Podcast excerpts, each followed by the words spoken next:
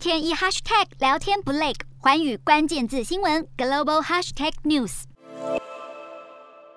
北京四月份疫情再度爆发，随着染疫人数不断增加，各区都开始加强防控措施。天安门地区管理委员会官网在二十四号宣布，按照全市从严从紧落实疫情防控措施要求，天安门广场将从五月二十五号到六月十五号暂停当日预约参观服务，关闭整整二十一天，是天安门广场首度因为疫情暂停开放参观。为了应应本土疫情蔓延，天安门广场去年十二月开始。实施预约入场制，规定散客和团客都要事先预约才能进入。后来又进一步要求游客提供健康绿码和四十八小时核酸阴性证明。如今直接暂停开放，凸显这波疫情的严重性。中国严格的封控行动冲击民众消费，因为封控困在上海家中的知名经济学家林采宜批评，所谓要不惜一切代价防疫的人，是因为自己不是代价。一番言论引发中国网友两极反应，曾提倡。把钱花光，为国争光，把消费和爱国打上等号的林采宜，近来在社群平台发文表示，自己五月的信用卡账单只刷了人民币十一点四元，等于是大约台币五十块，引来银行经理关切。